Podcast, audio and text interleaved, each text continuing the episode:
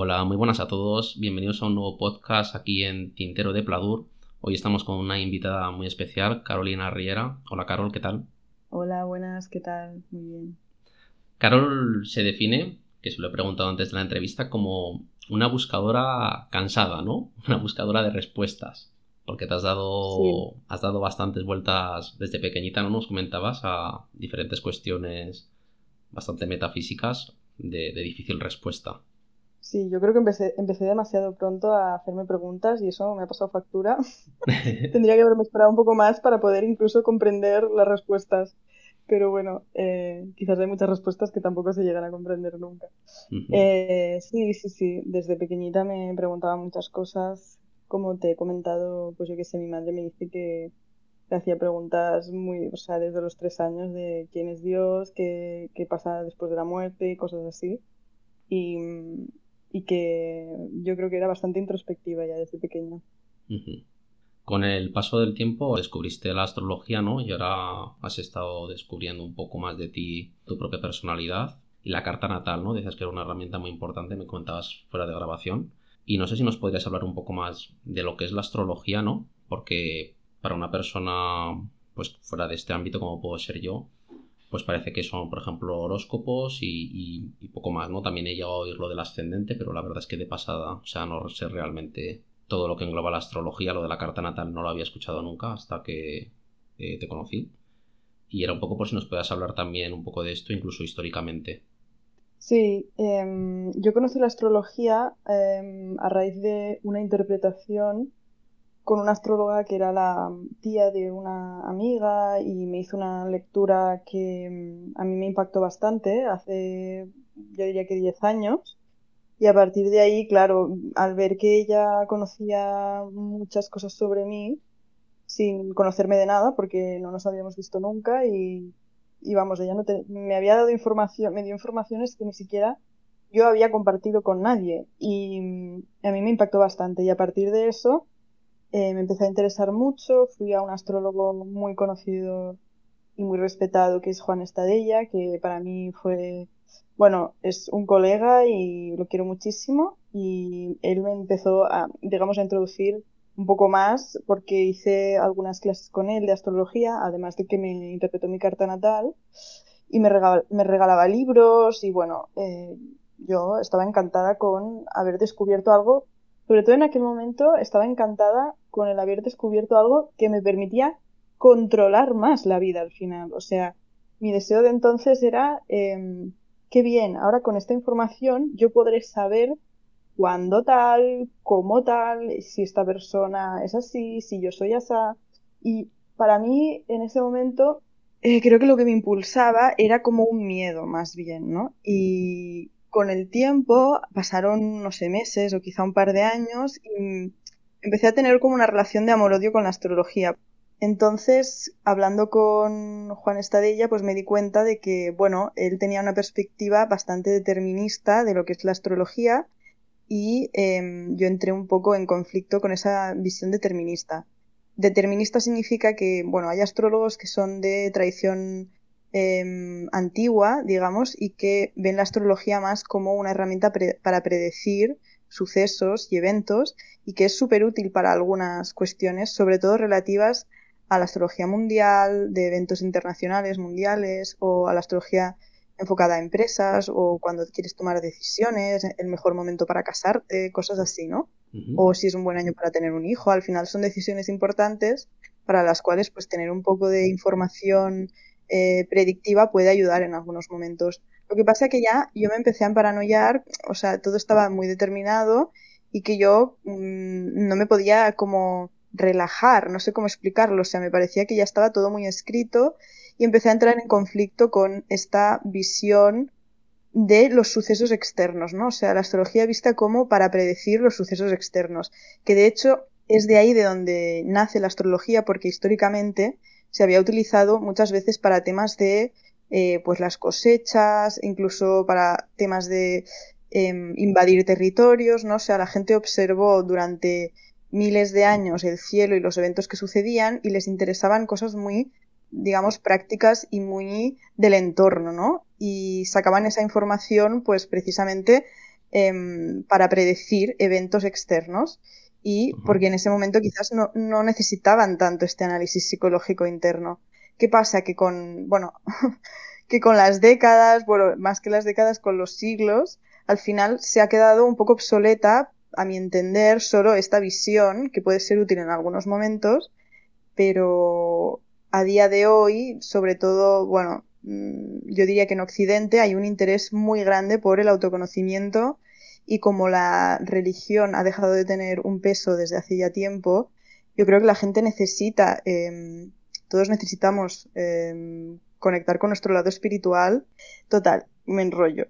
Que la carta natal, la carta natal es un mapa de, digamos, de la distribución de los planetas, la posición de los planetas tal como están respecto a la perspectiva terrestre en el momento y el lugar de tu nacimiento. O sea, fecha, hora y lugar de nacimiento se necesitan para dibujarla. Ahora, a día de hoy, se dibujan por internet en, en calculadoras automáticas. Antes se hacían a mano y costaba más. Y digamos que representa los personajes que jugamos en el mundo, porque todos tenemos diferentes personajes dentro, las características de esos personajes que nosotros venimos a representar desde el ego, ¿vale? Pero son como una serie de arquetipos que hay ya definidos, en plan, hay 10 o 20 o 30 personajes, o pueden ser que no están tan definidos, ¿no? Que puedes construirlos a partir como de bloques, o no, sé si... Claro, yo te hablo desde la completa ignorancia, ¿no? O sea, los personajes serían... Bueno, empiezo por el orden de los signos. Marte, Venus, Mercurio, Luna, Sol, Ceres o Mercurio también, porque depende de qué astrólogo considera regente eh, Ceres eh, y otros Mercurio, tradicionalmente Mercurio, Venus, Plutón, Júpiter, Saturno, Urano y Neptuno. ¿Vale? Entonces estos son los personajes internos. Entonces cada personaje está en un signo y en una casa y con unos aspectos diferentes según la persona. Bueno, puede haber dos personas que tengan el mismo planeta en el mismo signo, por supuesto, porque no hay tantas combinaciones, pero que tengan toda, es como una huella dactilar del ego, o sea, que tengan toda la combinación de planetas en signos y aspectos entre planetas, es decir, si están en un aspecto de 90 grados, de 60, ¿vale? Esto es muy único. Lo único, las únicas personas que tienen la misma carta natal son las personas que hayan nacido en la misma ciudad, en la misma fecha y hora. Claro. Pero personas que nacen, imaginemos, ¿no? En un paritorio a la misma hora, por ejemplo, ¿tú crees que tienen mucha personalidad en común? O sea, si luego las encontrásemos con 30, 40 años, mm, ¿veríamos muchas similitudes? O también dependerá, imagino, de cómo han conseguido disolver ese ego, cómo han podido darse cuenta de su propio ego, ¿no? Aquí entramos un poco en temas más complejos.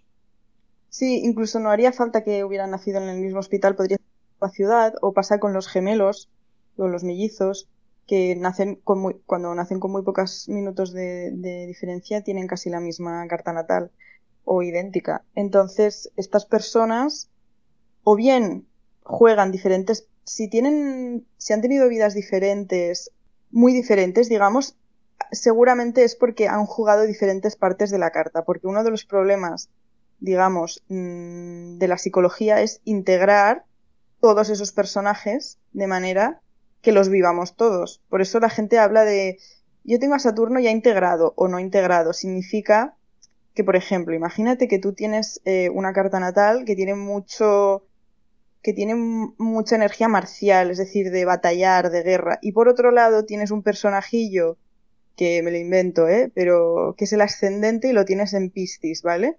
Y si toda y Piscis es pues mucho de la sensibilidad, de lo onírico, de la conexión con Em, pues con lo más espiritual o el arte, todo lo que tenga que ver con la sensibilidad artística y emocional. Total, que entonces si tú estás hiperidentificada, hiperidentificado con la parte de tu carta que es muy marcial y que es muy de fuego y muy de acción y de, y de extrovertida, eh, puede ser que abandones una parte de, o sea, otras partes de tu carta y nunca las llegues a jugar en toda tu vida porque te has sobreidentificado con una parte y te has quedado un poco estancado en eso. Y debería intentar. se debería intentar cómo usar toda la carta, entonces, por lo que nos estás diciendo. Claro, o sea, la vida ya te lleva, no hace falta esforzarse, la vida ya te lleva por diferentes etapas en las cuales si tú te vas dando cuenta de los aprendizajes que te propone la vida, en teoría ya lo vas integrando. Lo que pasa que hay mucha gente que como no tiene esa especie de inteligencia introspectiva, tienen otras inteligencias igual de importantes, ¿eh? pero hay una especie de inteligencia que es más espiritual o introspectiva y si en algunas etapas se saltan un poco el aprendizaje o no se dan cuenta eh, y tal, es posible que mm, ya se quede como la energía muy estancada o bloqueada y va a volver a venir una oportunidad, pero claro, cuanto más estancado, más bloqueado queda una parte, más cuesta cada vez. Entonces, em, o por ejemplo, también a veces depende del entorno social, es decir, no es lo mismo nacer en Barcelona o nacer en un pueblo de Afganistán, es que no lo sé, me lo estoy inventando, pero el entorno hace mucho, entonces igual tú tienes ganas de desarrollarte como individuo, pero mm, algunas cosas el entorno las favorece y otras no. O sea, por ejemplo, yo he visto la carta natal de mi abuela y yo sé que hubo muchas cosas que ella no pudo desarrollar porque iban un poco en contra de otras partes de su carta que en ese momento sí que podían em, cuadrar mucho con el entorno social y lo que en teoría se esperaba de ella, ¿me explico? Entonces esas partes más sombra, esto sería la sombra, em, no la pudo sacar a la luz. Por ejemplo, mi abuela no pudo eh, trabajar a partir de que se casó, porque eso no estaba bien visto en el entorno en el que ella vivía entonces. Y ella quería trabajar. Cuando hablas de la sombra, eh, ¿te refieres al mismo concepto de la sombra que usaba Young o es otro tipo de, sombra, ¿no? Porque Young incluso hablaba de, cosas que no somos conscientes, ¿no? De, en nuestro subconsciente de querer. Sí, yo creo que hablo, yo creo que hablo del mismo concepto, es decir, de todo aquello Mm, de lo cual no somos conscientes mm, que tenemos dentro. O sea, es como hacer consciente el inconsciente, ¿no? Que tenemos mucha información inconsciente, muchas corazas también a nivel energético, que esto tiene que ver con la bioenergética, ¿no? Que bloquean ciertas em, emociones, ciertas energías, y eso hace que, em, bueno, que nos cuesta a veces eh, sacarlo a la luz. A ver, la vida yo creo que ya te lleva, o sea, ya te digo que no hace falta esforzarse porque si tú estás atento, o sea, has de estar atenta, ¿sabes? A lo que te va sucediendo. Pero en el caso de tu abuela, por ejemplo, que comentabas, la sombra sería esas ganas de trabajar, ¿no? Claro, o sea, podría ser las ganas de trabajar, el placer de trabajar, en, su caso, ¿no? Porque tenía menos en Capricornio.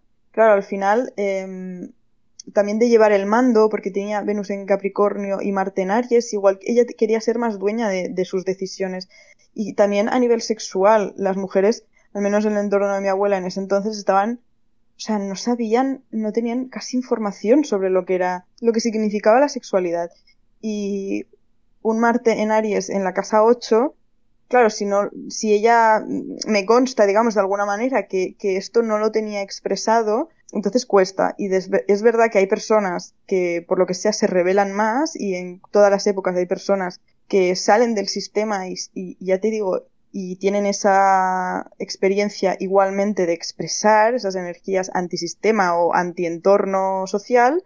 Lo que pasa que el problema es la gente que está en los grises, ¿no? Si tienes una carta, o sea, eso, eso que hacen las personas más rebeldes normalmente en entornos muy poco propicios es porque tienen una carta natal ya de por sí muy intensa de, digamos, de determinación, de rebeldía o de necesitar poder y todo esto. Pero la gente que tiene una carta que tiene un poquito de todo, es lo más, es cuando es más difícil integrarla porque no eres ni una cosa ni la otra, ¿sabes? Entonces al final te quedas en un término medio y no, y no, y no es fácil tampoco. ¿Nos podrías hablar, si no es demasiado personal, de, tu propia carta natal y cómo, porque o estaba hablando, por ejemplo, ahora de la casa cuando hablabas de, tu abuela, ¿no?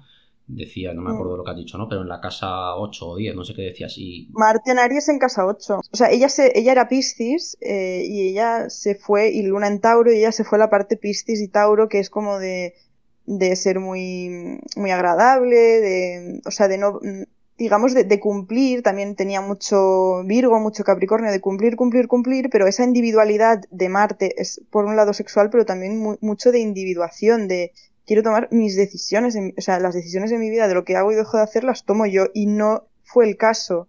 Y claro, cuando ya es tan difícil por el entorno y por la programación mental que tienes, sale por otros derroteros. En realidad, surge eh, de manera mm, que no es del todo funcional, porque aparentemente parece una locura, pero eh, lo que es una locura es que ella no pueda expresar eso en realidad y que lo tenga que mm, que lo tenga que censurar y que no pueda salir de eso. O sea, esta parte negativa de la sombra mm, no sería negativa en origen, sino que se convertiría negativa al no poder mostrarla, según te estoy entendiendo. O sea, mm, no es, digamos, no, no es negativa en absoluto, sino es eh, conflictiva porque depende de, de, con lo que te hayas identificado más a lo largo de tu vida para sobrevivir como niño, por ejemplo, y para sobrevivir como adulto en el entorno, lo que es sombra, mm, claro, es conflictivo sacarlo porque genera conflicto interno de identidad, ¿no? yo pensaba que era esto, pues a veces cuando hay tránsitos muy potentes, tienes que dejar atrás muchas capas de la identidad que pensabas que, que eran inmutables y que te definían. Entonces al final es entrar en un, ostras, pues esto que yo pensaba que era, no soy tan tanto o depende, ¿sabes?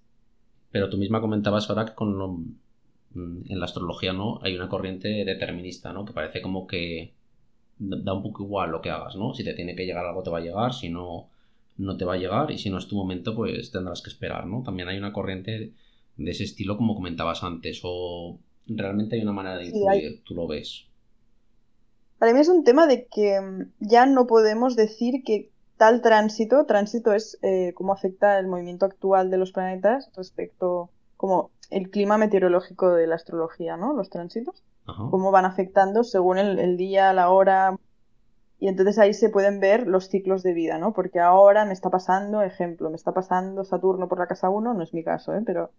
Y esto significa que tal. Entonces tú ahí puedes ver el clima, pero a nivel de arquetipo. Lo que pasa es que ahora la sociedad yo creo que se ha, hecho más compleja y ya, igual hace 300 años, eso sí o sí significaba una putada porque, yo qué sé, yo que sé, que se muriera tu marido, que te murieras tú, que, o sea, no había tantos eventos que pudieran o que te, te pillara una enfermedad y te adelgazaras muchísimo, me lo estoy, me lo estoy inventando, ¿eh? Porque había como, era menos complejo, pero ahora todo es muy psicológico, o sea, hay tantas cosas que están en Occidente controladas a nivel de lo más práctico y lo más directo, que todo se convierte casi en psicológico. Por eso la astrología más moderna apuesta mucho por, en lugar del determinismo, ¿no? Decir, es que mira, es que este tránsito de Saturno que tienes por la casa 1 puede significar tantas cosas porque la mayoría de la gente tiene un sueldo a final de mes, eh, tiene comida, tiene casa. De, estoy hablando de, de, filosofía occidental, ¿eh? de astrología occidental. Entonces, claro, tienes que ver el arquetipo más puro, de decir, pues, ¿qué significa Saturno? Bueno, pues será un buen momento para tomar responsabilidad de tu vida, ¿sabes? Entonces tienes que empezar a hablar en términos más abstractos. Por eso también hay mucha gente que dice, ah, es que claro, como es tan abstracto, cualquier persona, gente que no cree en la astrología y mucha gente científica y tal, pero que no son, quizás no se han informado suficiente o no son suficientemente curiosos o suficientemente escépticos, sino que están más cerrados, eh, porque el, el o sea, ser escéptico al final mm, significa que dudas, pero cuando ya directamente ni dudas, es que no eres escéptico, es que eres una persona dogmática. Entonces, eh, en este sentido, mm, claro, es verdad que puede parecer que te puedes identificar porque todo es muy abstracto, ¿no? O sea, ah, vale, pues yo soy una persona tal, claro, porque por eso, digamos, el, el chuche muchas veces la gente quiere que le predigas cosas para creer, ¿sabes? Ah, pues. Pero no es así como funciona actualmente. O sea, se necesita una sensibilidad diferente a, día de hoy para, hacer astrología. Imagino que te refieres mm. a eso, ¿no? Que había más posibilidades de que hubiese mm, como cambios bruscos, ¿no? En la vida. Hoy son más cambios quizás que tengan un menor impacto en la persona y hay que afinar más. Sí, o sea, a ver, que a veces hay tránsitos que, que sí que marcan, depende, de sucesos, por ejemplo, pues una amiga que cuando Plutón le llegó justo a la luna se murió su madre y es exactamente el arquetipo de la muerte de, la madre.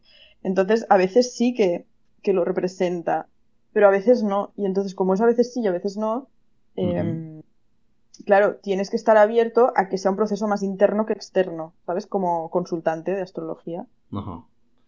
¿Cómo es de fácil o de difícil tener en la cabeza la, tu carta astral o cómo van los astros. Es decir, tú necesitas cada día o cada mes, no sé cada cuánto cambia, ¿no? Imagino que no cambiará día a día, pero bueno, no, no, tengo ni idea, ¿eh? Tú necesitas más minuto o menos... minuto. Sí, vaya. ¿Tú más o menos tienes en la cabeza lo que va a pasar o tienes que ir chequeándolo? O por ejemplo, cuando esta amiga te decía eso, que tú decías, tenía Plutón en, la luna ¿no? o algo así. En conjunción con la luna, en tránsito, sí. Mm, ¿Tú eso lo viste a posteriori o más o menos tú ya tienes las personas que te importan, tienes un poco en la cabeza? Porque esto parece como que tiene muchísimos datos, ¿no? Parece difícil de controlar incluso la de uno mismo, ¿no? Con tantas cosas que, por lo menos, desde fuera, ¿no? Con tantas cosas que dices de las casas, de tal, conjunciones. Parece o sea, esto me lo explicó, claro, mi amiga me lo explicó cuando estudiamos astrología juntas, me lo explicó como un ejemplo de algo que le había pasado en el pasado. Yo no lo miré en ese momento ni nada. Ajá. Pero hay muchos eventos astrológicos, digamos, a nivel de aspectos que hacen entre sí los planetas, se van moviendo constantemente, es una danza continua. Lo que pasa es que los más importantes, los más impactantes para la conciencia, van más lentos. Entonces, si tú estudias astrología o consultas a un astrólogo, te podrá decir unas pinceladas de lo más importante anual, o si tú estudias astrología y sabes de astrología, pues lo puedes ir mirando de vez en cuando, pero que, los eventos importantes van un poco más lentos.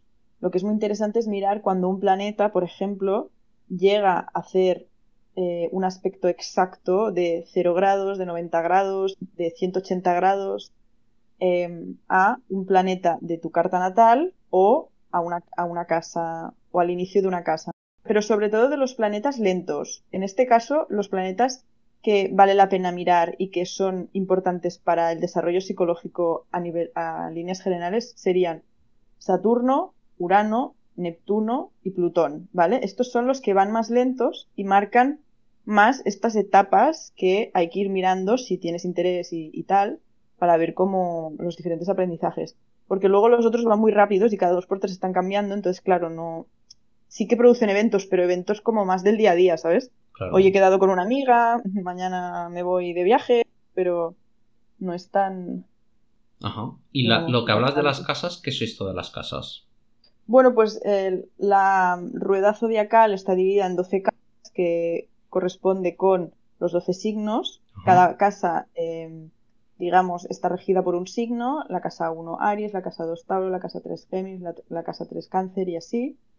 Y representan áreas de vida donde se expresan esos personajes. Por ejemplo, si tú tienes eh, Venus en la casa 10, que la casa 10 tiene que ver con el estatus, la profesión, la carrera profesional y em, el legado que nosotros dejamos en el mundo, el reconocimiento público, pues al final tiene que ver con que ese Venus, o sea, tu Afrodita interna, se expresa más en esos ámbitos. Entonces quizás, pues eres reconocido como una persona artística, porque Venus tiene que ver con el arte y con la belleza y con...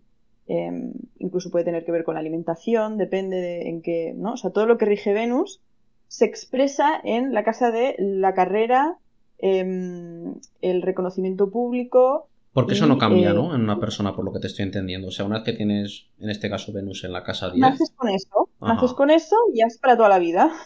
Vale. Entonces, tú para toda la vida tienes Venus en la casa 10.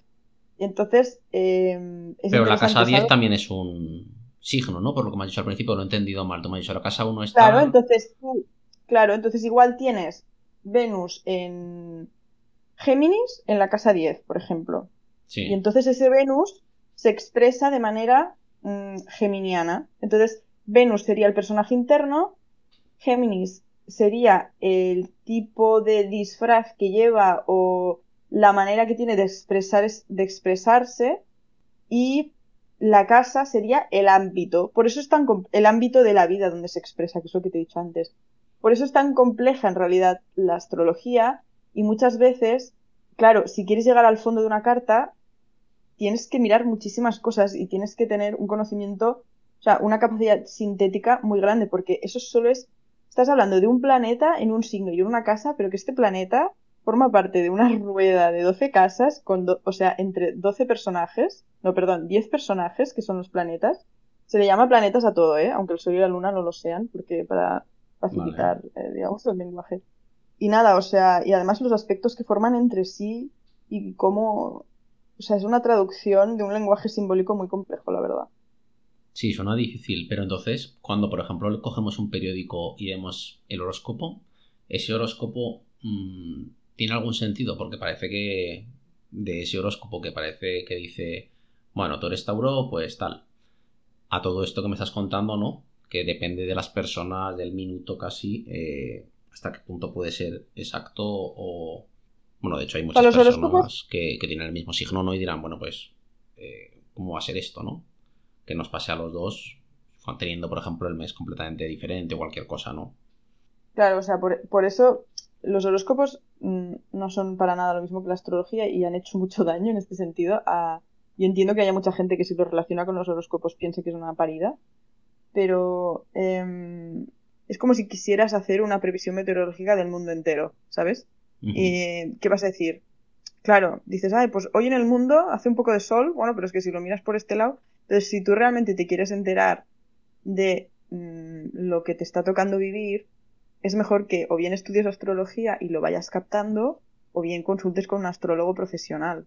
Digo astrólogo profesional porque también, como en todas las profesiones, hay algunas personas que a la mínima que saben algo, te quieren contar cosas y, seguro que con buena intención, pero también saber filtrar un poco, ¿sabes? Tú como, como consultante. Y, y nada, entonces yo creo que todo lo que son estos pronósticos muy genéricos sirven más un poco para quedarse tranquilo a nivel de conciencia y estamos un poco enganchados a, a tener mucha información en las redes sociales. Al final es un poco, yo creo que es una distracción, más que realmente un interés profundo de autoconocimiento. Y la gente que realmente tiene un interés de autoconocimiento pide una carta natal y quizás pide también la carta anual. Y lo comenta, lo comenta con algún astrólogo. Porque lo otro es más una distracción, que es necesaria para desconectar, ¿eh? También, pero claro, em, no, no es para nada lo mismo y, para mí no tiene tanto sentido. ¿Hay algún tipo de, no sé cómo llamarlo, de fenómeno científico o algún tipo de explicación detrás de todo esto. Es decir, a ti, por ejemplo, tú vas a, al astrólogo, en este caso una astróloga creo que era, ¿no? Te empieza a contar cosas de ti que tú dices, mm, esto es muy complicado que lo sepa cuando no se lo he dicho yo a nadie o... Que es un poco también lo que se dice a veces, ¿no? Que dice, no, es que te cuentan cosas generales que aplican a todo el mundo, ¿no? Pero depende de lo que te digan, pues te das cuenta mejor que no aplica a todo el mundo o que mucha casualidad ha sido, ¿no? Pero, ¿en qué se basa todo esto? O sea, ¿hay una explicación detrás que pueda ser un poco como científica o simplemente es algo que se ha visto, a tu entender, ¿eh? que se ha visto que funciona y que puede ser útil? ¿O hay alguna forma de llegar a explicarlo? O sea, yo diría que lo que. La baza que hace que, como mínimo, puedas dudar de la astrología, de si es o no, si tiene o no cierta veracidad, es que lleva miles de años existiendo y es un conocimiento que se ha reproducido en toda la faz de la Tierra. Entonces, eh, no solo en un lugar específico. Entonces, algo que lleva miles de años existiendo como conocimiento y que se ha utilizado desde miles de años y que ha sido utilizado de manera, digamos, paralela por diferentes culturas y tal, yo creo que eso es lo único que te puede hacer dudar como, mínimo, de decir, ostras, entonces la humanidad ha estado equivocada y ha hecho, ha calculado chorradas durante miles y miles de años. Bueno, puede ser, pero quizás no, quizás no. Porque a nivel científico no existe una demostración de que el hecho astrológico sea ciencia, sea verídico. Y yo no sé si nunca llegará a existir, porque el problema es ese, que cuando ya te estás metiendo en interpretaciones, en, en arquetipos, o sea, interpretaciones no, en cuestiones psicológicas y de arquetipos, Claro, o sea, ¿tú cómo demuestras que una persona, por ejemplo, mm, yo qué sé, tiene una sexualidad muy activa? ¿Te lo tiene que decir ella o tienes un radar para medir la sexualidad a nivel de que tienes una máquina que calcula la energía en no sé qué tipo de potencia, de medida de potencia de esa, ¿sabes? O sea, por eso hay em, Andrés Uzunaga, que es el director de Cosmograma, dice que cuando Em, cuando la astrología quede demostrada científicamente, será un gran día para la ciencia, no para la astrología. porque habrán desarrollado máquinas capaces de calcular cosas que son hiper complejas y que, vamos, a mí me parece casi imposible a día de hoy. Entonces, bueno, eh, y además es eso que con hechos externos muchas veces no puedes demostrarlo porque muchas veces tiene que ver con la psicología, eh, sobre todo en, el mundo actual. Vale.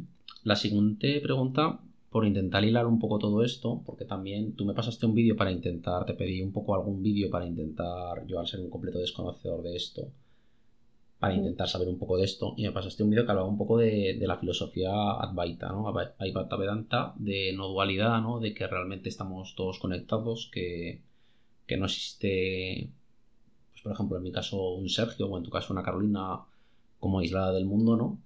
Entonces, mm, según entendió yo con esto de la carta natal, eran un poco los roles que juega tu ego, ¿no? Entonces, en un momento dado que tú ya te desprendas o vayas diluyendo ese ego, la astrología deja de tener tanta influencia, ¿cómo integras todo esto en, pues, en tu idea de, del mundo?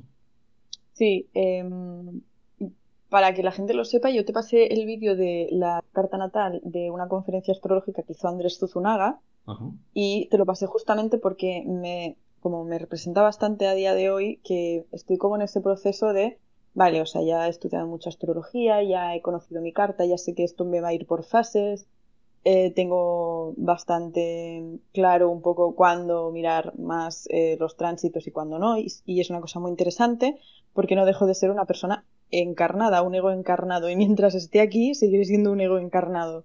Y por tanto me va a ser útil y fructífero saber qué aprendizajes tiene este ego encarnado.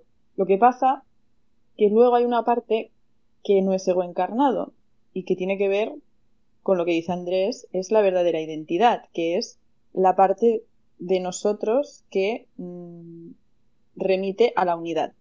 Entonces, llámale chispa divina, llámale em, alma, pero ni siquiera creo que, que sea el concepto de alma. Y entonces, claro, cuando ya te has autoconocido demasiado y te has cansado de autoconocerte, llega un momento en que dices, bueno, vale, pues voy a sacar el, mm, de la astrología lo que en cada momento me sea de provecho y seguro que me sorprende porque siempre la vida te sorprende, pero llega un momento en que ya estás un poco cansado de buscar tanto y te quieres relajar más a nivel espiritual, ¿no? Porque ya te has dado cuenta de que al final es la misma rueda del hámster todo el rato y es la rueda del hámster del ego, ¿no? De yo me creo separado de ti, entonces yo me diferencio de ti porque yo soy así, tú eres hasta, y incluso tú mismo te empiezas a creer que eres una, de una serie de maneras. Pero si tú tienes un interés, si tú tienes un interés espiritual y tal, tú te das cuenta de que no eres nada en concreto. O sea, yo creo que todas las personas que han meditado alguna vez, que han tenido momentos así como de conexión con el todo, la unidad, sabes o te das cuenta de que de que no es cierto todo eso, que, lo, que son historias del ego. la, carta natal, digamos, el dibujo, es la historia que se cuenta el ego a sí misma. No pasa nada, o sea, está súper bien porque el ego es necesario y es sano para vivir en esta tierra. Lo necesitamos porque estamos en esta, en esta densidad, digamos. Pero en otras eh, esferas, o no sé cómo decirlo, mm, no es cierto. Y ahí es como cuando yo tuve un poco la sensación de relax, fue cuando, releyendo el libro que se llama Un curso de milagros, que para la gente que no lo sepa, mm, digamos que en teoría comunica el mensaje de Jesús en su día cuando él era un, digamos, él era un rebelde y era un, em, un ser espiritual y totalmente, mm, no sé cómo decirlo, aconfesional y en cambio han creado a raíz de ese mensaje una religión, unas instituciones superpoderosas que han machacado todo lo que es el mensaje. Entonces, en teoría, este es el mensaje original, en teoría. Lo que pasa, lo que pasa, que en Occidente todo lo que tenga que ver con la Iglesia, con Jesús, con la palabra Dios, genera a muchísima gente muchísimo rechazo. Y entonces ya se cierran. Es normal, porque históricamente ha hecho mucho daño, no pasa nada pero digamos que en el momento en que yo me relajé más, porque yo tenía como una resistencia a relajarme, ¿no? Y todavía pensaba, podré seguir controlando, y sí, yo soy esto, y la carta natal, y no sé qué. Pues cuando leí que Dios eh, o lo que quieras llamarle Dios, no había creado este mundo, porque este mundo, entre comillas, es un mundo, em, o sea, es un mundo ilusorio y es un mundo, ¿cómo se dice esto? Em, que puede llegar a morir, digamos, o sea, que es finito. Y Dios es infinito y Dios se supone, em, digamos, es ilimitado, no es producto, o sea, no lo ha creado Dios, además del sufrimiento que hay, y que un Dios benévolo no crearía un mundo en el que hubiera tanto sufrimiento como el que hay. Y, y, y, ahí, por ahí, a mí me, entró por ahí y dije, es que, es que esto es lo que yo toda mi vida, claro, por eso tengo esta resistencia a, la espiritualidad más de lo divino, ¿sabes? Y por eso no me puedo relajar en la vida, porque creo que todo, capricornianamente, porque soy muy capricornio yo, que, que todo es controlable, que todo se puede medir, que, que yo mm, que todo depende de mí, que, si hago las cosas bien me van a salir bien, y dices, pues que no es verdad. Si es que hay tantas cosas que no puedes controlar, la mayoría. Y sí, si pones esfuerzo en algo, vas a obtener un resultado normalmente, pero también hay que ver si te da placer eso que estás haciendo y qué resultado obtienes y si te gusta. O sea, entonces, hablando de la cultura del esfuerzo, que tú me lo comentabas un poco, la astrología, entre comillas, no deja de ser un poco parte de esa cultura en la cual, pues bueno, autoconócete, porque así por persona, porque así tendrás todos los ámbitos de tu vida eh, sanos y equilibrados y no sé qué. Y la parte más espiritual de mí sabe que todo eso es una ilusión, igualmente. Y un poco como en contra, ¿no? Porque es como que todo esta de la astrología te... Bueno, de alguna manera, si identificas que eso es un ego, a lo mejor te puede ayudar luego para disolverlo, ¿no?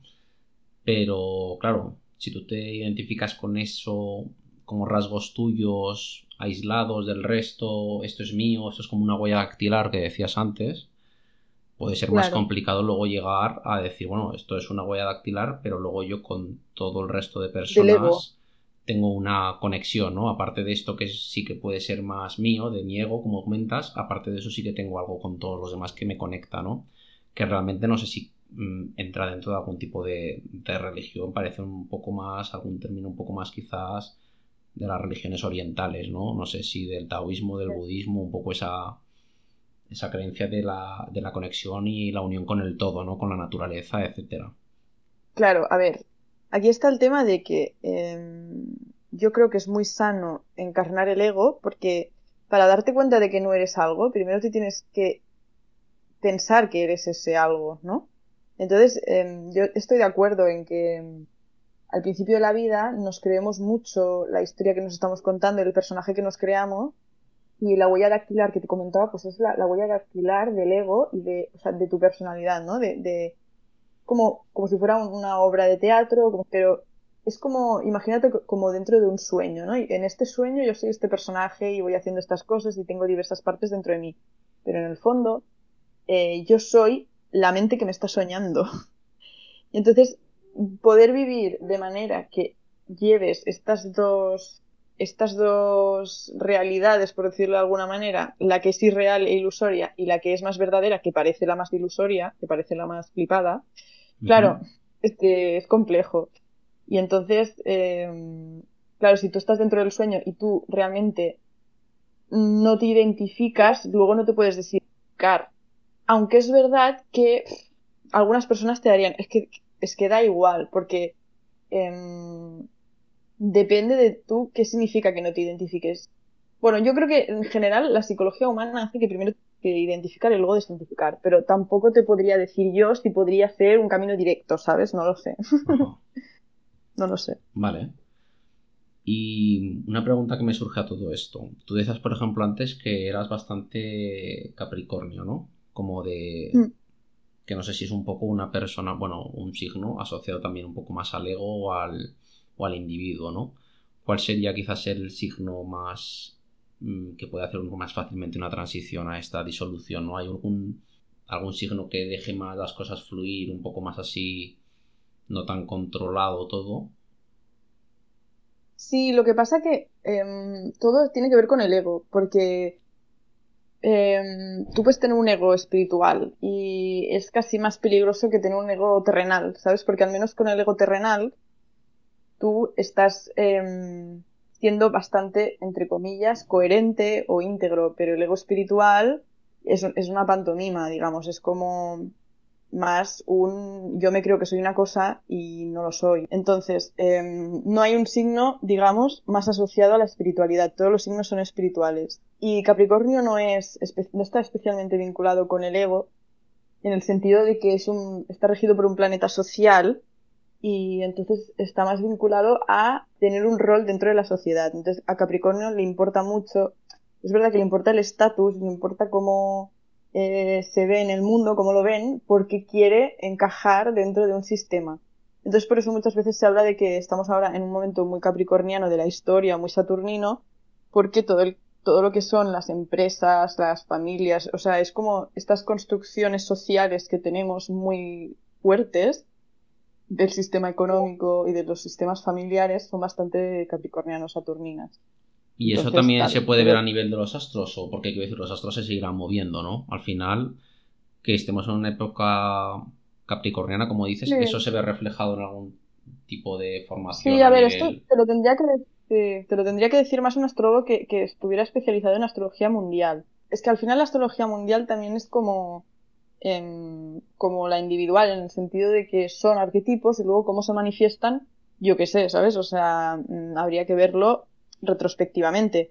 Por eso también cuando hablas con una persona sobre su vida y te da información, mm, va muy bien a veces para hacer la carta. Aunque a veces también te condicionan. Yo prefiero muchas veces que no me digan nada, pero hay gente que prefiere que le digan cosas para poder dar una información más útil. Entonces, en la astrología mundial, que sería mm, históricamente ir observando las diferentes etapas de, las diferentes sociedades, sí se puede ver, pero mm, yo no sé decirte si puedes ver qué etapas son más...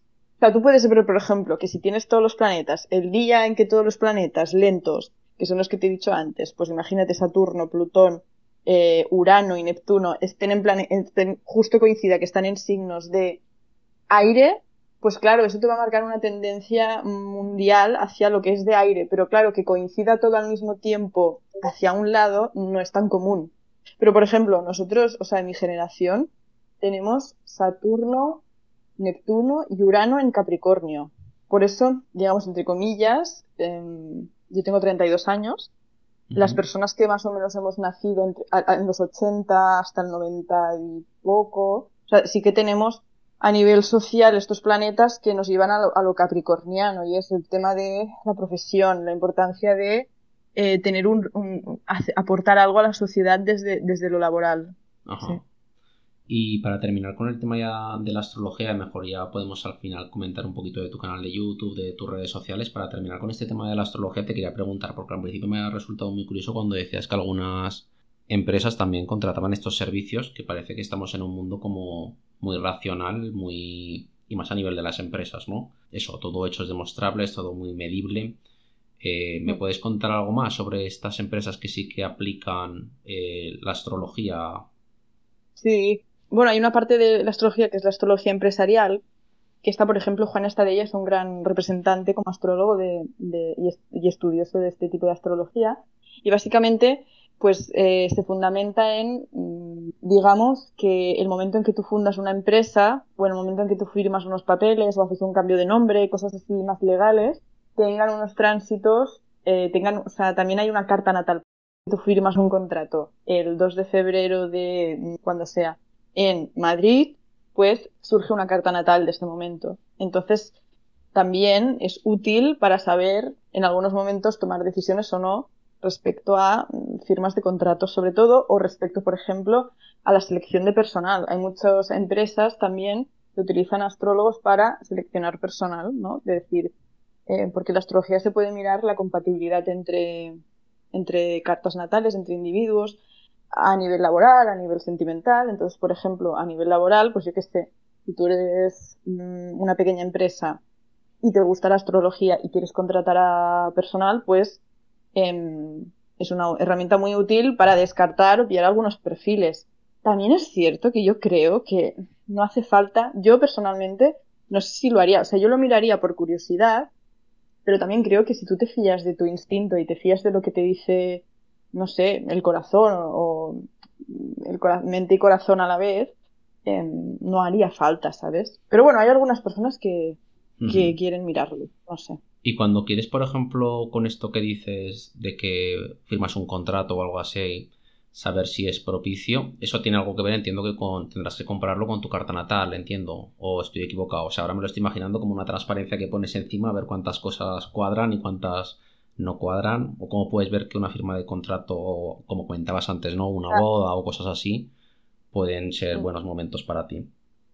Claro, o sea, lo puedes mirar de varias maneras en el sentido de que tú puedes mirar, eh, por un lado, la carta natal del momento, independientemente de quién seas tú y tu carta natal, o sea, es como si fuera la carta natal de una persona y tú la puedes mirar de manera eh, independiente y mm, ver si representa, o sea, lo interesante es ver si esa carta representa adecuadamente mm, lo que tú, la empresa que tú estás creando o el acto o evento que tú estás haciendo. Por ejemplo, si te casas, también hay gente que lo mira, ¿no? Y los astrólogos casi siempre escogen, esto sí, porque da mucho yuyu, ¿no? Tener la sensación, ay, habré escogido una mala fecha, qué mal rollo. Entonces, casi siempre miran fechas propicias para, para casarse. Y, entonces eso representa, digamos, lo que buscan es que esa fecha represente eh, el evento de manera adecuada, ¿no? O sea, por ejemplo, si tú te vas a casar y tienes, pues yo qué sé, el planeta del amor que es Venus en la casa 12, que es em, a veces una casa muy vaporosa, en un aspecto tenso con Saturno y Plutón, pues igual dices, oye, podemos esperarnos un mesecito, ¿sabes? Y entonces ahí, mm, yo qué sé, pero también lo puedes mirar respecto a tu propia carta y también puedes ver qué interacción hace. De hecho, esto es muy interesante hacerlo también porque ves cómo, cómo te impacta esa empresa o ese evento. Y de las personas que quieran iniciarse un poco en este mundo de la astrología, ¿qué les recomendarías para, para empezar? Porque la verdad es que, ya te digo, yo no tenía ni idea y, parece muy complicado, ¿no? O sea, para una persona que quiere iniciarse poco a poco, ¿qué, le recomendarías que, que puede mirar o puede consultar? A ver, yo recomendaría sobre todo comprar libros de astrólogos que sean reconocidos y mm, fiarse de su instinto. Es que hay muchos libros, o sea, por ejemplo, en Internet gratuitamente están los de la casa Hoover, H-U-V-E-R. Estos están gratuitos y lo que pasa es que también utilizan un sistema de casas que no es muy común, pero, para, pero por ejemplo, para aprender de los signos astrológicos sí que te puede ser muy útil para empezar con los signos astrológicos o lo que significa cada planeta. Luego, si ya quieres más em, saber sobre cartas natales, pues puedes comprar, yo qué sé, los manuales em, de Juan Estadella o los libros de Cosmograma, que también son interesantes. Eh, después hay una, hay unos que son buenísimos también, ¿cómo se llaman? Mm, espera, lo tengo aquí, se llama, son unos argentinos, me parece, que tienen un, un par de libros mm, súper completos Sí, se llama Astrología con H intercalada. Astrología Ediciones, eh, con H intercalada antes de la... O sea, después de Astro, una H. Y estos tienen unos libros que son manuales, yo, yo me los compré y son buenísimos. Tienen diferentes manuales, entonces, también por ahí, por ejemplo. Pero vaya, sobre todo, pues eso, en lugar de mirarte, a ver, por internet también hay muchos vídeos interesantes, pero claro, si tú no tienes ni idea, yo creo que es mejor pillar primero algo en papel, ¿sabes? Que, ya tenga un sello de una editorial. Pero vaya, bueno. Esto es también muy capricorniano, ¿eh? Lo que estoy diciendo. Porque un acuariano me diría, oye, mírate todos los vídeos que hay en YouTube.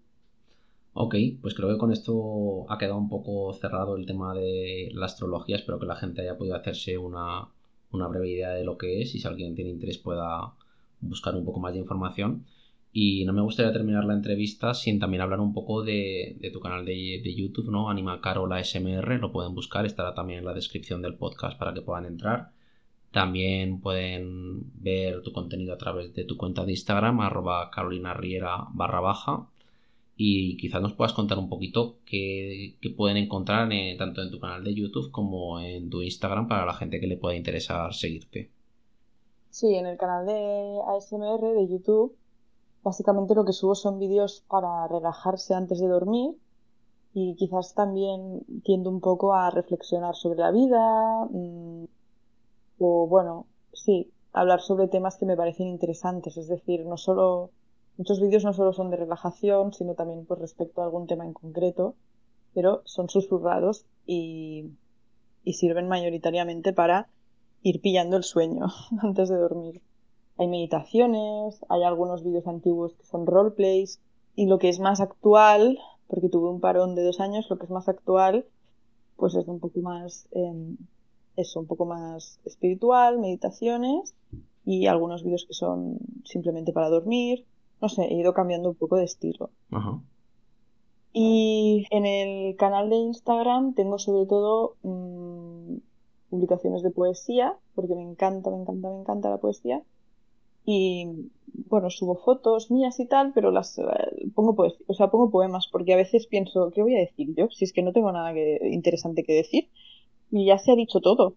Entonces, eh, sí, básicamente me gusta mucho citar a otras personas. Eso es muy poco capricorniano, ¿no? ¿O no? ¿O sí que es capricorniano? Es que todavía no domino los términos. No, no, yo te diría que es un poco que en plan, eso de mm, todo está dicho, ¿no? Todo ya para Sí, bueno, o sea, sí, un poco eh, esa especie de tirar la toalla porque no hace falta. O sea, es capricorniano el tema de. Eh, ¿Por qué esforzarme en escribir algo si yo sé que hay alguien que habrá escrito algo mucho mejor que yo? Ah, sí. Pues pensaba que era completamente lo opuesto, ¿no? Porque antes hemos hablado de que todo depende de ti, ¿no? Si eres capricorniano, pero también a la vez que todo depende de ti es como, bueno, pero claro, tiro la toalla. O sea, el tema es también que Claro, yo también lo que me pasa es que tengo mucho Neptuno. O sea, a ver, yo tengo la luna en Capricornio también y tener la luna y el sol son cosas distintas. La luna ya lo actúa casi desde una vulnerabilidad, en plan, ay no, que yo quiero ser, yo quiero ser, em, o sea, desde esa vulnerabilidad de no ser tan reconocida, igual ahí me da miedito y entonces digo, no, pues subo cosas que ya estén hechas y que estén muy bien, ¿sabes? O sea, es diferente el sol y la luna. Y también soy muy neptuniana y entonces, eh, pues eso, me gusta mucho el arte, la poesía, o sea, me gusta mucho porque me inspira realmente. Y yo pienso, si es que esto es genial, o sea, lo voy a compartir y, y si algún día llego a escribir tan bien, o sea, se pone mucho, se pone mucha exigencia Capricornio. Si no es perfecto, no lo subo. Entonces, claro, solo subo cosas que considere que son súper geniales. Y. Claro, la autoexigencia, ¿no? Claro. Oye, pues muchísimas gracias, Carol, por esta entrevista. La verdad es que ha sido súper interesante y chequearé después de esta entrevista mi carta natal. No sé si entenderé algo o no entenderé nada, pero bueno, por lo menos le daré un vistazo a ver, a ver cómo es, porque creo que la hora me acuerdo más o menos de cuando nací, una vez que le pregunté a mi madre. Así que le daré una vuelta a ver qué encuentro. Y muchísimas gracias por estar aquí y habernos explicado todo esto. Espero que haya gente que también le haya podido resultar interesante y le sirva para profundizar en este área de conocimiento, si así lo considera. Muy bien, pues muchas gracias a ti, Sergio. Ha sido un placer. También recordarle a la gente que también pueden pedir la hora de nacimiento en el registro civil y entonces si por ejemplo tienes dudas o tu familia, tus familiares no lo saben, se puede pedir y ahí consta y la puedes saber. Y muchas gracias por la entrevista. Muchas gracias a ti, Carolina. Gracias. Gracias. Que vaya muy bien. Un abrazo. Igualmente.